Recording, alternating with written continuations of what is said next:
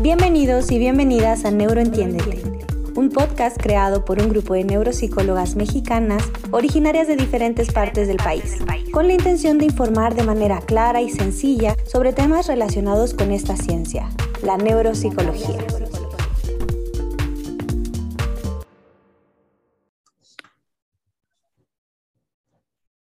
Hola, buenas tardes. Eh, hoy tenemos el tema de abordaje neuropsicológico y psicológico del cáncer. Y para empezar voy a presentar a nuestras invitadas. Para empezar tenemos a... Para empezar tenemos a Astrid Romero, que es licenciada en psicología y maestra en psicología con especialidad en neuropsicología por la UNAM residente en instituciones de salud de alta especialidad, realizando trabajo clínico con pacientes neurológicos, neuroquirúrgicos y neuropsiquiátricos. También es ponente en, en, cursos y eventos académicos nacionales e internacionales en el campo de la neuropsicología y sus aplicaciones en diversos padecimientos. Actualmente cursa el doctorado en psicología en el Instituto Nacional de Cancerología, en el servicio de psicooncología haciendo investigación sobre diagnóstico e intervención neuropsicológica principalmente en pacientes y supervivientes de cáncer de mama. Y es miembro titular de la Asociación Mexicana de Neuropsicología. Bueno, ese es el currículum de eh, Astrid Romero.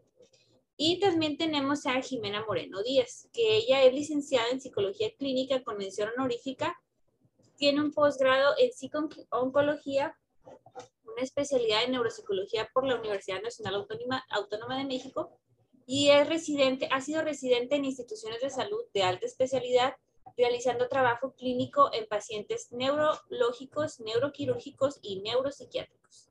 Es psicoterapeuta con enfoque cognitivo-conductual especializado en terapia en esquemas, fundadora de Calma Cáncer y es miembro de la Asociación Mexicana de Neuropsicología y de la Asociación de Terapia Médica Familiar y actualmente eh, se encuentra en formación en terapias contextuales y de grupo. Muy bien. Pues estamos muy contentas de que nos estén acompañando y que nos platiquen qué, eh, labor tienen ustedes, qué actividad tienen con pacientes con cáncer y supervivientes.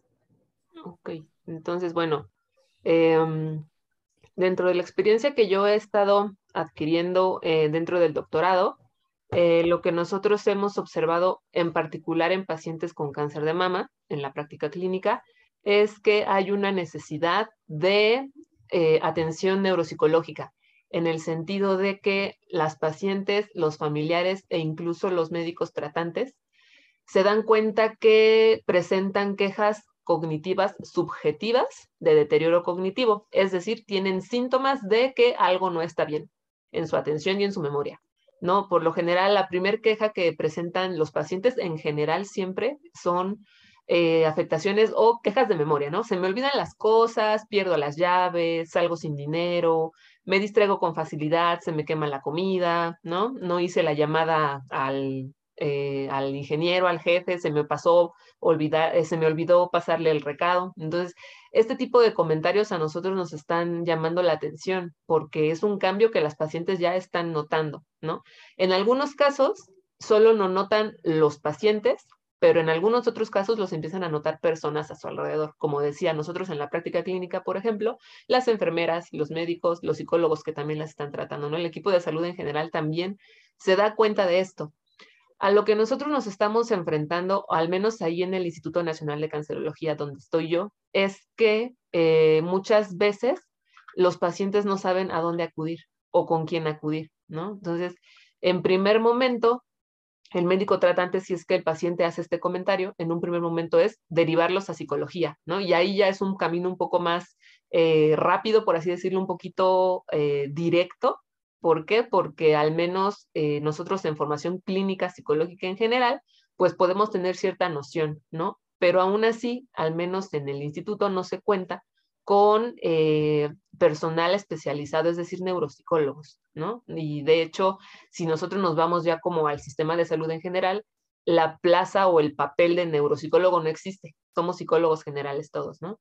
Entonces, esa es una, eso es un primer, como una primera necesidad que nosotros hemos observado, ¿no? Ok, ya los pacientes identifican que tienen una necesidad y el equipo de salud es como, ajá, ya identificó la necesidad, ¿a dónde la mandamos? Les digo, si bien nos va o si tenemos ese trato directo, pueden ir a psicología. Hay quienes los derivan a psiquiatría o hay quienes los derivan a neurología, ¿no? Entonces, eh, si van a neurología, pues todavía es un poquito más cercano a lo que hacemos en neuropsicología, pero estamos de acuerdo que el neurólogo no tiene esta, esta formación de clínica neuropsicológica porque no es su especialidad, ¿no? Pero en ese, en ese, en ese tramo, en ese trayecto estamos ahorita en el INCAN de, de eh, eh, intentar establecer eh, la neuropsicología, al menos ahí en el instituto, como parte de la, una disciplina que tiene que estar también ahí atendiendo a los pacientes con, con cáncer, en, el, en mi caso específico cáncer de mama, pero eh, cáncer en general es lo que hemos observado. Y Jimena, ¿qué nos podrías decir de eh, pues este perfil, o sea, esta, qué pasa con un paciente con cáncer emocionalmente? Ok, pues eh, pasan muchas cosas y hay muchos momentos de vulnerabilidad en el trayecto de la enfermedad. O sea, obviamente el primer momento de mucha vulnerabilidad es cuando recibes el diagnóstico. Después viene cuando eh, empiezas tratamientos, que sería otro momento también como de mucha fragilidad. Después cuando empiezan los síntomas del tratamiento Después, cuando eh, ya eres este, superviviente, ¿no? Hay un, un, limbo ahí en donde como paciente no sabes, ¿no? Si ya estás este, libre de enfermedad o todavía no, o sea, hay mucha incertidumbre. Y en pacientes que ya llegan a tener enfermedad avanzada, pues también viene el momento eh, cuando los derivan, si es en la institución los derivan, a cuidados paliativos o también en la última etapa de vida.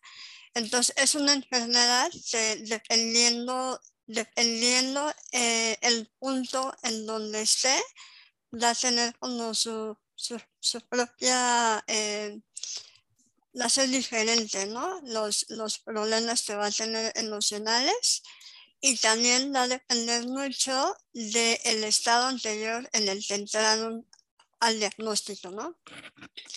Si es una persona que ya tenía problemas a lo mejor en su red de apoyo, en su familia, o tenían problemas económicos ya desde antes, o, o él era el, el, la cabeza de familia de, de, su, de su círculo, o sea, da a depender, ¿no? También del el, el rol que él juega en su, en, su círculo social, ¿no? Entonces, depende de eso, depende de si ya tuvo anteriormente alguna crisis de salud o una crisis de salud mental, si ya había presentado algún episodio depresivo o ansiedad, ataques de ansiedad, o dependiendo de cómo entre la persona y esté recibiendo el diagnóstico, también va a determinar cómo eh, el estado emocional y el estado mental. Y en base a eso, él va a hacer una interpretación de lo que le está pasando, ¿no? O sea, va a ser más o menos amenazante, dependiendo de también del tipo de vida que esta persona ha tenido, ¿no? Por supuesto, personas que a lo mejor han vivido o han tenido trauma, abuso sexual, este, experiencias adversas en la infancia, un diagnóstico así es uno emocionalmente más disruptivo, es más traumático que si no, ¿no? Que si es alguien que ha tenido una vida más o menos estable. Y el, perdón Jimena, y el enfoque o sea, se le puede dar terapia a la persona que está llevando el proceso y a la familia, ¿no? O sea, sería a todos. Sí, sí el, el, abordaje debe de ser a, a, la familia o a los cuidadores. A veces los cuidadores no necesariamente tienen que ser eh, los familiares, pero sí se tiene que, se tiene que hacer una evaluación de, la persona, de cómo está emocionalmente y psicológicamente la persona, pero también o sea, la dinámica familiar, cómo se está, cómo ha sido y cómo se está transformando esta dinámica, porque cuando pasa un evento así en una familia, las relaciones y las interacciones cambian, ¿no? O se hacen más evidentes algunas dinámicas o, o, no, mm, este, tiras la, la torre de papel, ¿no? O sea, se, se evidencian muchas dinámicas no funcionales que tenía la familia y la persona. Ah, ok. Sí, hemos tratado un tema en, en, el podcast de cuidadoras, de cuidadores, y este, pues es algo que es junto con pegado con el paciente, ¿no? y, y, Astrid, eh, tengo una pregunta. Eh, ¿Se ha encontrado algún perfil o, o características de acuerdo al tipo de cáncer o son, digamos, así como tú mencionas en general, fallas de atención y de memoria? El deterioro cognitivo en pacientes con cáncer se ha investigado al menos desde dos perspectivas o tiene dos explicaciones, por así decirlo. Se ha observado que eh, el 35% de los pacientes que tienen diagnóstico de cáncer ya tienen deterioro cognitivo como entidad, o sea, no solo las quejas y no solo alteraciones o déficits, sino ya como deterioro cognitivo tal cual. Eh, durante el tratamiento, sobre todo con quimioterapia, eh, se ha observado que 75% más o menos de estos pacientes van a presentar deterioro cognitivo durante el tratamiento. Y una vez que finaliza, 35% más o menos van a seguir con deterioro cognitivo, ¿no? El que se presente deterioro cognitivo desde antes del tratamiento o durante la quimioterapia es lo que se ha investigado, ¿no? las investigaciones se han enfocado más desde como los 90 para acá, las investigaciones se han enfocado más en el, al deterioro cognitivo asociado a la quimioterapia, ¿no? Esto se le conoce como chemobrain en palabras de la comunidad científica, pero coloquiales, ¿no? O más formal, deterioro cognitivo asociado a quimioterapia, ¿no? El deterioro, mm, las revisiones que yo he hecho de la literatura, lo que yo he visto en investigaciones es que, por lo general, y es como lo que se comparte en muchas, en muchas enfermedades, atención, memoria y funcionamiento ejecutivo, ¿no? Cada una de ellas en, en diferentes aspectos eh, atencionales, de memoria o de funcionamiento ejecutivo. Cabe, si, hay, si existe un perfil, podríamos decir que es un perfil más o menos de tipo frontal subcortical, ¿no? Es decir, van a tener lentitud en el procesamiento de la información. ¿Por qué? Porque la quimioterapia va a afectar o hace cambios eh, fisiológicos en el cerebro que afectan sustancia blanca. Entonces va a haber lentitud, ¿no? Por ahí. Se van a afectar los circuitos que conectan los ganglios basales con el lóbulo frontal, ¿no? Subcorticales. Entonces sí tenemos como que este perfil más o menos ejecutivo, por así decirlo, ¿no? Como de lóbulos frontales. Pero el detalle con los pacientes con cáncer es que no solamente están pasando por un periodo, o al menos en tratamiento, durante el tratamiento, no nada más están pasando con un tratamiento por quimioterapia. Hay pacientes que también pueden recibir terapia hormonal, que la terapia hormonal también se ha demostrado que específicamente, y esto es como muy específico, personas con cáncer de mama, con cáncer cérvico-uterino y personas con cáncer de próstata que reciben terapia hormonal, se ha observado que presentan afectaciones en memoria, tanto a corto como a largo plazo. Y sobre todo en la fase de almacenamiento. Se ha, visto que se afecta ahí los circuitos eh, del hipocampo, ¿no? Ahí, los circuitos reverberantes. Pero ¿Puede haber más afectaciones o más procesos cognitivos afectados? Sí. ¿Por qué? Porque el deterioro cognitivo, como ya sabemos en una persona, no solo es unifactorial. En el, caso específico también de las personas con cáncer va a ser multifactorial lo que nosotros encontremos de afectación cognitiva o de deterioro cognitivo, ¿no? Si la persona, o efectos secundarios del tratamiento, quimioterapia, hormonoterapia. Si tiene em, alguna carga genética para alguna enfermedad eh, Alzheimer, Parkinson, alguna demencia, eso también es otra rayita más al tigre. Si tiene comorbilidades, es decir, si presenta alguna otra enfermedad. Las clásicas, las que tenemos aquí en México, una paciente me decía que era como la triada maldita, que es ansiedad, este, perdón, eh, hipertensión, diabetes o eh, triglicéridos altos, ¿no? Entonces, estas enfermedades tal cual ya tienen factor de riesgo para eh, deterioro cognitivo de tipo vascular, ¿no? O incluso EBC, ¿no? También, si le echamos otra rayita más al tigre, es el estado psicológico, como bien decía Jimena, ¿no? Nos podemos dar cuenta de que el paciente, a raíz del diagnóstico de cáncer, se pueden destapar ciertas dinámicas familiares o ciertos aspectos que el paciente tenía así como ahí flotando y que el diagnóstico de cáncer empieza como a generar ahí cierto disconfort. Muchos pacientes con cáncer al momento del diagnóstico pasan por un periodo de ansiedad, por un periodo de depresión, por periodos de estrés. Durante el tratamiento también, ¿no? Em, empiezan a tener síntomas físicos que les generan cambios en su organismo. La caída del cabello, neuropatías periféricas, este, diarreas. Entonces, todas esas eh, todos esos pequeños síntomas físicos van abonando también a la afectación. Entonces, si recordamos nosotros, em, desde la psicología sabemos y desde la neuropsicología también lo sabemos que eh, personas que tienen depresión mayor o trastornos de ansiedad pueden empezar a tener también afectación cognitiva y es una raya más al tigre. Entonces, hay muchas cosas que están girando alrededor del deterioro cognitivo en pacientes con cáncer y en general en cualquier padecimiento, ¿no? Los estilos de vida, si es una persona sedentaria, si tiene amistades, si socializa, ¿no? La escolaridad, también la escolaridad se considera un factor protector ante el deterioro cognitivo. La escolaridad y sobre todo también el tema de reserva cognitiva, pero no solamente como enfocado a la escolaridad, sino la complejidad de las actividades que llevan en la vida cotidiana, ¿no? Si son personas que están siempre sentadas, si son personas que están muy activas, si hacen ejercicio, entonces todo eso va sumando, ¿no? De manera general, es lo que sucede, eh, lo que está pasando alrededor.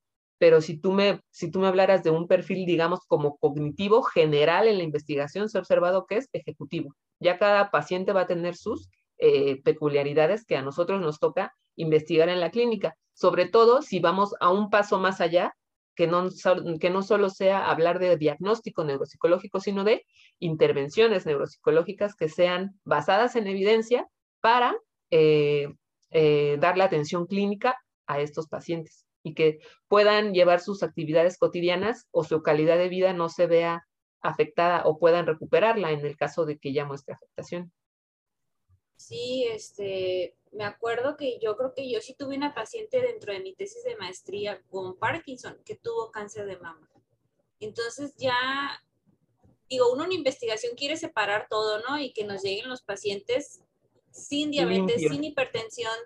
Y en México eso es este, muy difícil.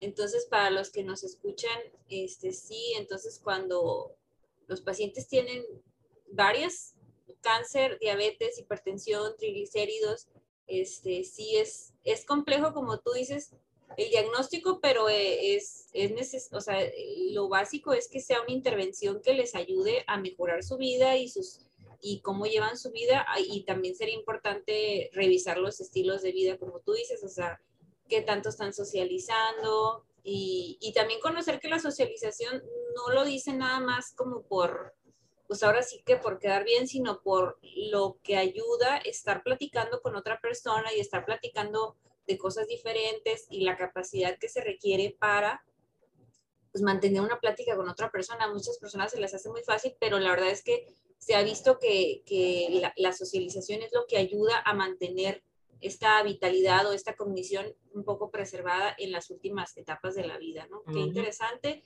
Y los pacientes todavía que tienen un diagnóstico de cáncer, tienen encima una depresión y tienen encima estos problemas cognitivos, es como demasiado.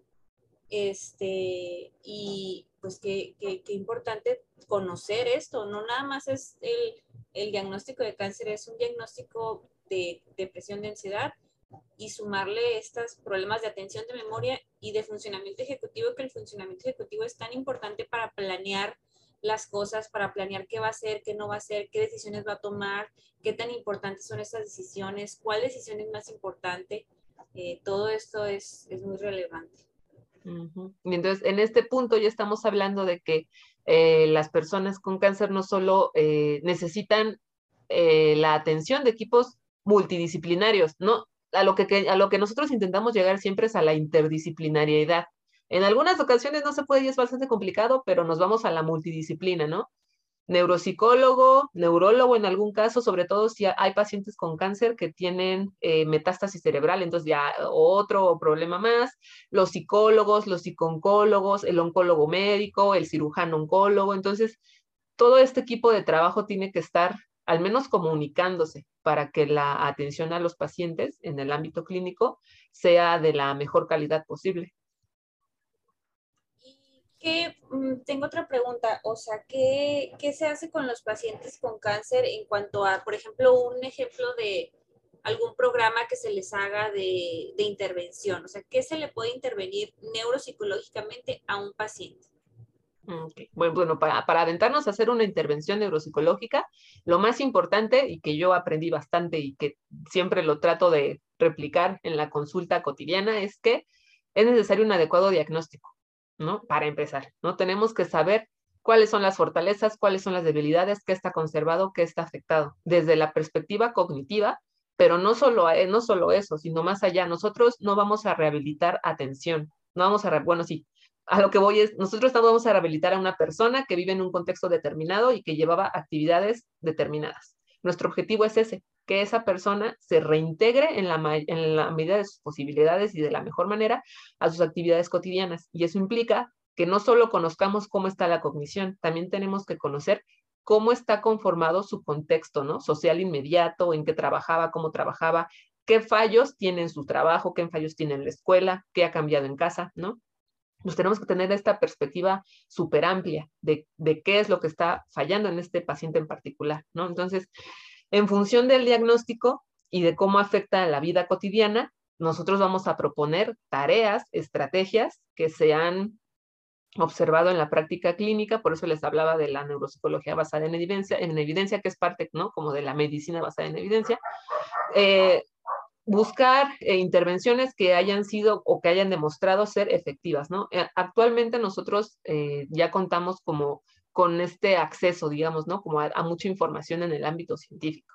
Entonces, hay eh, eh, intervenciones específicas para memoria, hay intervenciones específicas atencionales, hay intervenciones específicas para funcionamiento cognitivo, para funcionamiento ejecutivo, perdón, ¿no? Como entrenamiento en tareas, búsqueda de objetivos, todo ese tipo de cuestiones. Entonces, nosotros tenemos que buscar las estrategias que más se adecúen a lo que nosotros queremos lograr con el paciente o en su, en su actividad cotidiana eh, normal, ¿no? Entonces, primero tenemos que hacer un buen diagnóstico, después lo que nos corresponde es buscar estas estrategias, ¿no? Para cada uno de los procesos cognitivos afectados. Y pueden ser desde tareas de papel y lápiz, le llamamos nosotros, ¿no? Como las clásicas de búsqueda de símbolos, este, conexión de un punto a otro, laberintos, eh, uso de mnemotecnias, por ejemplo, en el caso de, eh, de alteraciones de memoria, imaginería visual, pero también contamos con estas eh, plataformas o aplicaciones móviles que también tienen ejercicios como muy dirigidos hacia eh, funciones cognitivas específicas. ¿no? Entonces ahí nosotros tenemos que crear programas de intervención individualizados hasta, hasta donde se pueda, ¿no? Porque estoy tratando con un individuo, una N1, por así decirlo. Entonces, tienen que ser lo más especializados posibles. Y sí, la parte de otra vez como revalorar o nosotros hacer una revaloración neuropsicológica para ver si hubo cambios en las pruebas, en los puntajes, por así decirlo, pero no solo quedarnos ahí, sino si hay cambios en la actividad cotidiana. Mi paciente me puede salir muy bonito ya en un percentil 80, cuando estaba en un percentil 40, por ejemplo, pero si eso no se refleja en la vida cotidiana, la intervención no fue lo suficientemente efectiva. ¿Aumentó la puntuación? Sí, qué bonito, pero si no hay un cambio en la, en la vida cotidiana, ahí tenemos que replantear otra vez cómo fue que llevamos a cabo ese programa. Y eso es lo bonito de la neuropsicología, ¿no? Que no se trata de, del número, de la psicometría, bueno, que cada uno se especializa en una cosa, pero de eso, de cómo le va en la vida. Es, yo acabo de ver una frase que decía, la vida es una prueba neuropsicológica. Entonces, este, pues siempre nos tenemos que basar en sus actividades de la vida diaria. Y ya para cerrar, bueno, ya se nos está acabando el tiempo, también me gustaría saber, una persona con cáncer acude a psicoterapia, ¿qué, qué mejorías puede tener en su vida? Si neuropsicológicamente a lo mejor puede irle mejor en el trabajo, si llevaba a cabo un trabajo, puede seguirlo realizando o pueden ayudarle a hacer modificaciones para que siga con ese empleo a lo mejor o que siga con su actividad diaria en cuanto al abordaje terapéutico, ¿cómo le puede ayudar en su vida ir al psicólogo a una persona con cáncer? Uy, pues yo, yo, yo digo que de muchas maneras, o sea, creo que pasa algo muy común en los pacientes con cáncer que no vi que les pasaba a los pacientes neurológicos. Los pacientes con cáncer tienen mucho eh, sufrimiento emocional, hay más sufrimiento emocional y eh, se claustran en este dolor, ¿no? Les da como el cáncer tiene un, tenemos una creencia, tiene muy mala fama la enfermedad, se la ha ganado, pero al tener esta tan mala fama, cuando te dicen tienes cáncer, pues toda la familia empieza a sufrir el paciente empieza a sufrir. Entonces, en este no quiero que mi familiar sufra, no quiero que mi paciente sufra, mejor no le digo que estoy triste, que estoy, no puedo, pero tanto el familiar como el paciente, entonces todos están en su propia habitación sufriendo casi en el mismo nivel, pero nadie está compartiendo este sufrimiento. Entonces, para empezar, al paciente se le da un espacio seguro en donde él puede mostrar este sufrimiento, donde lo puede hablar y donde puede encontrar maneras de comunicarse con la gente que él ama, ¿no? Que, en realidad es un gran motor para los pacientes, los familiares y la gente que, que ellos aman. Entonces puede, empezamos como puede ser un primer beneficio que tienen los pacientes que llegan a terapia, otro es estrategias de comunicación entre, entre él y sus familiares, los familiares con él, eh, con los doctores, si están solicitando la información necesaria, si tienen claro lo que les está sucediendo. y eh, están tomando las decisiones que ellos quieren tomar también, o sea, la toma de decisiones desde dónde le están tomando, ¿no? O sea, desde están nada más obedeciendo lo que les dicen los doctores o los familiares, o están teniendo un afrontamiento activo y participativo de su enfermedad, y eso se ve en frente del doctor, teniendo la consulta, pero también en el día a día de que, decido desayunar, decido levantarme, caminar, decido ir a ver a mi, ir a socializar con mi familia, aunque ahora estoy pelona y antes no, ¿no? Entonces eso me provoca con mucha vergüenza, pero ¿qué es más importante, no? Empiezas a ponderar las cosas de tu vida y es un cambio de, es resignificar uno, tus prioridades y valores de lo que antes habías pensado ser importante, ¿no? Eh, temas, pues, todo esto ayuda a, si tú estás decidiendo eh, desayunar más, ah, más, temprano, más sano, eh, saliendo a caminar, socializando, expresando tus emociones, evidentemente tu calidad de vida va a mejorar. Tu adherencia al tratamiento también va a ser más sencilla, eh, los síntomas que tengas, pues los vas a poder eh, discutir mejor con tu médico y a lo mejor vas a llegar al médico indicado para que te dé el medicamento indicado para el vómito, para, para lo que sea. Entonces, pues eh, un afrontamiento activo hace que tu enfermedad sea más llevadera. Bueno, Ajá. Continúa, Jimena. Ah, pues para finalizar la idea de, de cuál es la psicoterapia en un paciente con cáncer, me parece muy importante hablar también del diagnóstico de la conducta suicida en pacientes con cáncer. O sea, al ser una enfermedad que está muy asociada a la muerte, que espero que cada vez sea menos, pero que es inevitable, este, desde el inicio del diagnóstico, el pensamiento del paciente es, no voy a morir, no voy a morir, no voy a morir, ¿cuándo me voy a morir? Muchos pacientes le tienen terror al cuándo se van a morir, ¿no? Entonces, desde el inicio de la enfermedad es un, es un tema recurrente que si, si, si pones tu salud mental en un, en un en alguien que no es un profesional de la, de la salud mental, podría no hacer un adecuado diagnóstico de, del nivel de afectación asociado a las ideas de muerte. Porque existen diferentes niveles. Uno es pensamientos de muerte, que podría ser este tipo de ideas asociadas al cáncer. El siguiente nivel es ideación suicida, en donde ya los pacientes empiezan a pensar qué pueden hacer ellos para dejar de vivir y eso puede ir desde doy a aventarme a las vías del metro, pero también podría ser voy a dejar de alimentarme porque sé que así no voy a, morir, ¿no? Entonces hay que hacer un diagnóstico muy fino hasta el siguiente nivel que ya sería un intento de suicidio que puede ser que se consuma o que no se consuma. Entonces es algo muy delicado que creo que en muchos pacientes debería de ser evaluado y que sí o sí lo tiene que atender un psiquiatra y, y, y te va muy bien acompañado de psicoterapia.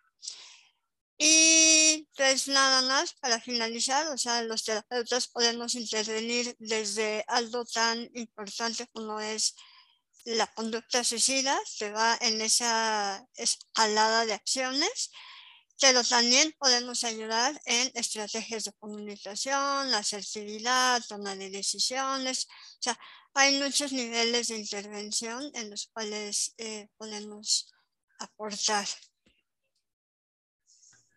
Bueno, este sí es muy importante porque como tú dices, está malamente relacionado con la muerte y entonces está ahí ese riesgo, ¿no? Y es importante atenderlo. Y a Astrid, ya para finalizar, me gustaría preguntar si una persona va al neuropsicólogo, ¿qué, ¿qué, puede esperar? O sea, ¿qué le van a preguntar? ¿Cuántas veces tiene que ir? Eh, ¿Cómo la van a ayudar? O sea, ¿cómo, cómo está eso? Ok, pues bueno, lo que en un principio, lo que nosotros solemos hacer en la clínica es, eh, pues ya cuando llegan a nosotros al consulto de a la consulta de neuropsicología es, primero, saber el motivo de consulta, ¿no? Esto es como que bien interesante, o más bien es la base de todo, cómo vamos a llevar a cabo los, los pasos siguientes, ¿no? Primero tenemos que saber qué es lo que llevó a ese paciente a nuestra consulta. Entonces, es, eh, los pacientes pueden esperar que les preguntemos por qué llegó ahí, quién lo mandó, desde cuándo ha sentido o desde cuándo ha notado problemas de memoria, desde cuándo se le olvidan las llaves. Estos olvidos han aumentado en frecuencia, eh, se le han olvidado cada vez cosas más importantes, como por ejemplo su número telefónico, este tipo de preguntas como indagatorias, ¿no? Un poquito. También pueden esperar que hagamos un poco de historia clínica sobre historia del padecimiento, ¿no? Si tienen alguna otra enfermedad, si tienen antecedentes de enfermedades eh, de tipo demencias, ¿no? Deterioros cognitivos en la familia, si alguien más tiene cáncer, como esta historia como médica y también pueden esperar que les preguntemos sobre cómo han notado cambios en su actividad cotidiana, ¿no? ¿Qué pueden hacer ahorita que ya no pueden? ¿Qué pueden hacer ahorita y que ya no eh, que, o qué cosas dejaron de hacer por el padecimiento actual, ¿no? A lo mejor una paciente nos podría decir, no, pues es que yo ya opté por dejar de hacer de comer porque se me quemaba mucho la comida o salaba la comida, entonces ya no hago de comer, ¿no? Por ejemplo. Entonces, se esperan este tipo de preguntas como de indagar sobre sí, eh, eh, sobre aspectos de la enfermedad, pero también aspectos de su vida cotidiana, si dejó de trabajar, si trabaja de la misma manera, si todavía sigue estudiando, si se, se tuvo que salir de la escuela, ¿no? Esta parte es, importante para nosotros, sobre todo si pensamos que uno de los objetivos de la evaluación neuropsicológica sí es conocer las características del funcionamiento ejecutivo, del funcionamiento cognitivo, perdón, pero también determinar cuáles son las consecuencias sociales, legales, familiares y personales de ese funcionamiento cognitivo que ha estado alterándose o que ellos notan eh, alteración. Entonces es importante que nosotros también tengamos esta perspectiva de cómo ha estado viviendo el paciente su vida cotidiana. Se esperan o es esperable que nosotros apliquemos cuestionarios, diferentes eh, tareas visuales, verbales, auditivas, de dibujo, con el objetivo de evaluar cada uno de estos procesos eh, psicológicos, ¿no? Podemos aplicar diferentes tipos de pruebas, tareas clínicas, por ejemplo, también cuestionarios. Nosotros, uh, cuestionarios del estado de ánimo, porque como bien lo decía Jimena, ¿no? Tenemos que tener bien en cuenta que una de las, uno de los aspectos que pueden estar más vulnerables en personas con cáncer es el estado de ánimo. Y nosotros en neuropsicología también tenemos que abordar esa parte. Tenemos, tal vez no sea nuestra área de especialidad, pero sí tenemos que tener un cierto conocimiento de si esta persona tiene depresión, si esta persona presenta ansiedad, si esta persona tiene algún trastorno de personalidad o ya está teniendo eh, ideas suicidas, intentos suicidas, ¿no? Es importante que nosotros lo sepamos. ¿Para qué? Para enviarlos con el profesional, ¿no? Para eh, redirigirlos con el profesional de la salud mental, ¿no? Puede ser el psicólogo o el psiquiatra o ambos, ¿no? En, algunos casos ya como más de más de severidad. Entonces, se pueden esperar este tipo de eh, preguntas y tareas. Las evaluaciones, por lo general, depende de cada caso, pero por lo general son evaluaciones amplias que nos podemos llevar al menos tres horas, cuatro horas, cinco horas, de qué va a depender eh, la duración de la, de la evaluación las características específicas de cada caso, si es muy complejo, si es un poco más sencillo, o incluso si los pacientes responden de eh, o llevan a cabo las tareas de una manera dinámica y más o menos rápida, ¿no? Hay pacientes que pueden desempeñarse, sí, desempeñarse bien, pero de una manera más lenta, ¿no? Hay pacientes que pueden trabajar muy, muy rápido. Entonces, en esto nosotros nos tenemos que, que adecuar. Eh, el las cuántas sesiones de evaluación van a ser, pues ahí ya va a depender de cada profesional, ¿no? Pero el estimado o al menos la generalidad de los que hacemos clínica es que una sesión puede durar entre 40, 60 minutos o incluso hasta uno, o una hora y media o dos horas. ¿De qué va a depender? De cómo vaya desempeñándose el paciente. No hay pacientes que por tú, por más que quieras trabajar, solo te trabajan bien 30 minutos y no vale la pena que inviertas 30 minutos para hacer tu sesión de una hora, porque en esos 30 minutos no te va a rendir el paciente, no va a trabajar de la misma manera y no vas a observar el proceso cognitivo eh, en su mejor versión, por así decirlo, ¿no? Entonces también tenemos que tener esta, esta flexibilidad de, hoy el paciente ya lo noto medio cansado, bueno, lo voy a dejar descansar, ¿no? Y nos vemos mañana. O descansamos cinco minutitos y le seguimos, ¿no? Entonces tenemos que tener esta, esta flexibilidad, ¿no? También pueden esperarse que ya es algo que nosotros hacemos, es que también devolvemos los resultados, ¿no? Para saber, para explicar a los pacientes qué salió, cómo salió, eh, por qué salió, ¿no? Es como explicarles, mire usted, presenta esto por esto, esto, esto y esto, ¿no? En, en, palabras que ellos puedan comprender, porque podríamos usar muchísimos tecnicismos y palabras muy rimbombantes, pero el objetivo es que el paciente entienda su propia condición, ¿no? Y ya de ahí tomar la decisión de si puede pasar a un programa de intervención neuropsicológica o no es necesario, o si solamente eh, requiere el programa de intervención neuropsicológica o requiere que lo eh, refiramos con otro profesional de la salud, como ya había dicho anteriormente. Entonces, las evaluaciones en neuropsicología o las consultas en neuropsicología tienden a ser un poco largas, un poco eh, extensas por la propia naturaleza de lo que nosotros estamos evaluando. Pues sí, este, muchas gracias. Sí, qué importante es lo que comentaste del tiempo.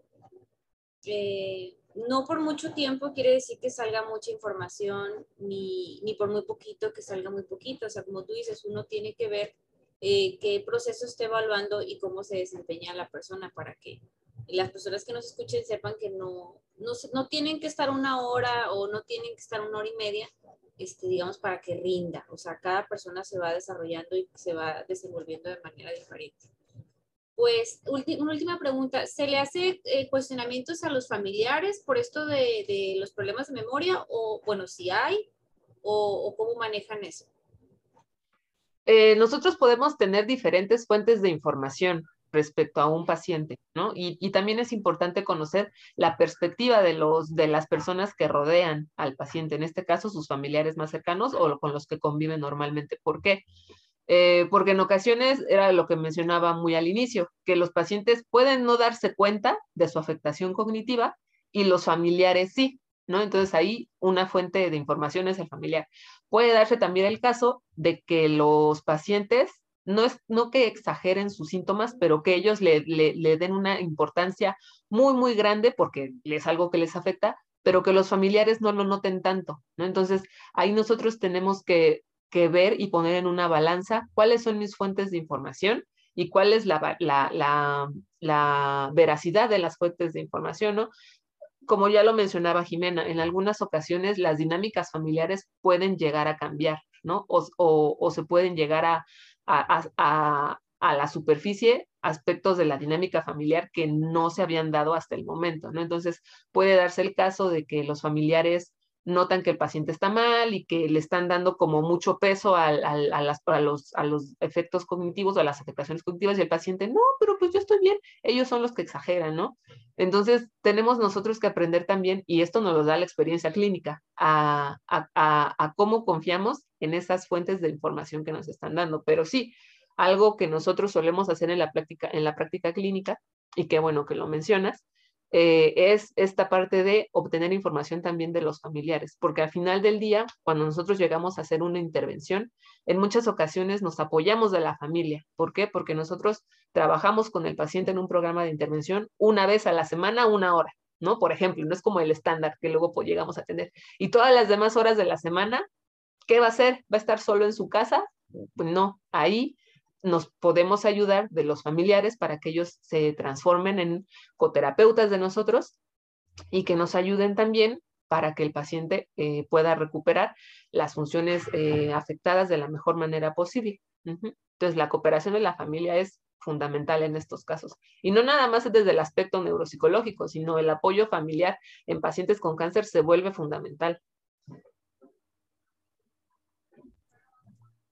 Eh, pues ya cerramos, cerramos el podcast. Eh, no sé si tengan algún, ustedes algún comentario final. Y muchas gracias por, por haber este, aceptado nuestra invitación. Muchas gracias, Astrid. Muchas gracias, Jimena. Es demasiada información. Qué bueno que quedó para volverlo a escuchar. Lo podemos escuchar una y otra vez, este, porque es mucha información y muy importante. Muchas gracias entonces por apoyarnos. Gracias a ustedes. Aquí concluye el episodio del día de hoy. Recuerda seguirnos en nuestro Instagram como arroba neuroentiéndete o comunícate a través de nuestro correo electrónico neuroentiéndete.gmail.com. Hasta la próxima.